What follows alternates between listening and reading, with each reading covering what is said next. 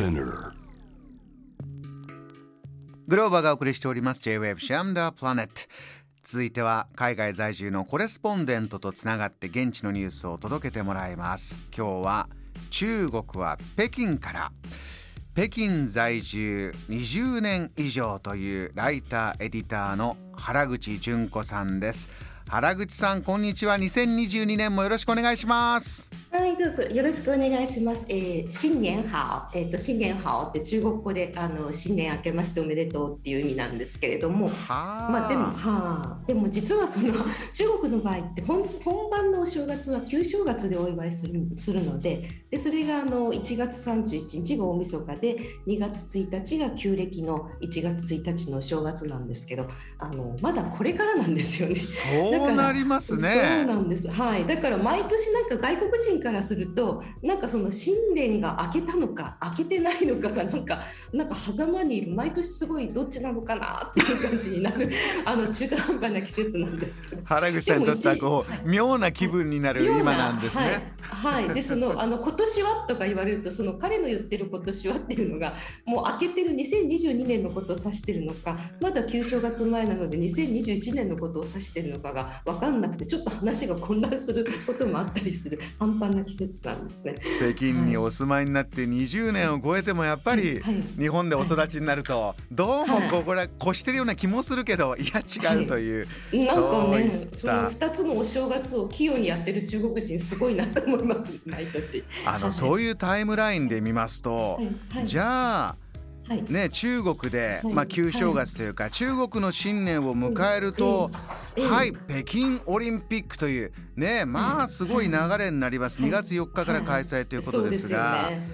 今のそちらの状況いかがですか、はい、あの中国全体っていうとやっぱりそのウインタースポーツは馴染みがないので、まあ、ほとんど SNS にも北京オリンピックっていうのではほとんど話題に上がってこないぐらいあんまり盛り上がってないんですけれども。そうなんですね、はい、でも北京はやっぱりそのあの会場がありますんでやっぱり地元ですんで。で今の一番はやっぱりその観客を入れてオリンピックをやるっていうチャレンジを今度のあの北京オリンピックではやるので、うん、じゃあ私たちで今まだチケットも販売されてないしあのどういう人がその観客として入れるか全く発表もないんですけど、まあ、地元としてはもしかしたらいけるかもしれないっていうのがあってでも心配なのはあの行ったらその観客はどうなっちゃうんだろうっていうそのあの感染貿易感染など対策ですねそれがあの観客たちになってどう取られるのかっていうのが心配で。というのはあの北京ってとても厳しくてあの海外から今北京に直接入ることはできなくて、うん、あの必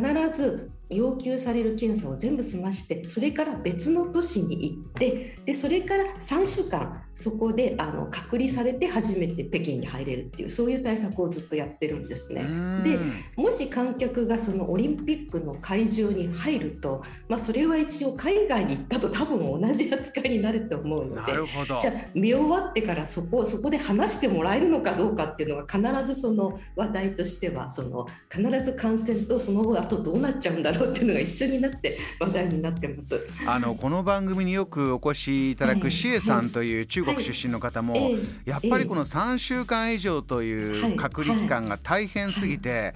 どうしても帰省ができない。帰りたいんだけど、はい、ね、旧正月ってとっても大事だから家族に会いたいんだけど、見送るしかないんだよねっていうことをおっしゃってて、そうすると北京オリンピック見に行こうという方っていうのはなかなか限られてるっていう感じします？お話になってて。そうですね。あとその、まあ、一番人気は例えばそのフィギュアでフィギュアはもうみんな行きたいんです。あの中国でも人気のあるあのあの羽生結弦選手も出ますし。でも会場がやっぱり室内での感染っていうことになるのでそこに行ってしまってそのまま帰れるのかなっていう問題が一つとそれから例えばそのまま帰ったとしても万が一その選手とかあの会場の観客の中で後からそのコロナウイルスの方が感染者が発生した場合に中国の規制だとそこにいたあの濃厚接触者の方は全員隔離されるので帰った後また隔離されちゃうかもしれないですよね。でそうするとなんかあの見に行ったはいいがその後3週間4週間影響しちゃうかもしれないので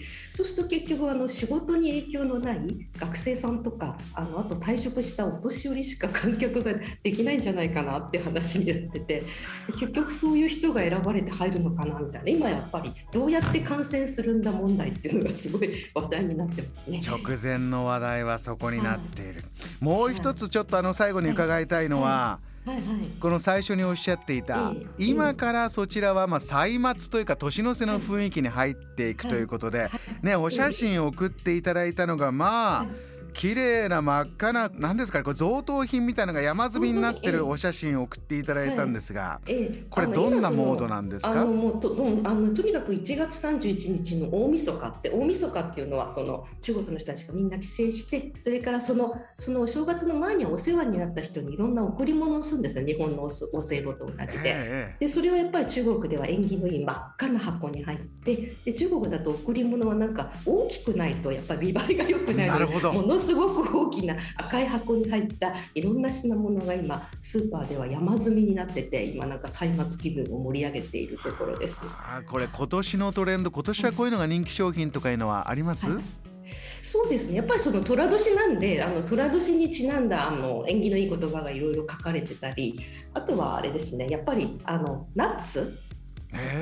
ナッツって中国の伝統的なそういう時にみんなで集まった時にこう食べるものなんですけどでもやっぱりこと、はい、でもその健康志向が高まってるので有機栽培のナッツとかちょっとこだわりのナッツの あの巨大な詰め合わせとかですね そういうのが結構目立ってます。ね。いや、はい、リスナーの皆さんこの送っていただいた大きな大きな箱の写真、はい、山積みですがまあ、はい、素敵な虎のデザインもそうですし、ね。はい、ひょっとしたら中にはゴージャスなナッツが詰め合わさってるかもしれない、はい、あのもう手手がちぎれるぐらい大きくて重いっていうのがやっぱり中国の贈り物としては大事なことなのであのみんなこういう大きなものを用意してあのお世話になった方や家族に会いに行くっていう感じですね。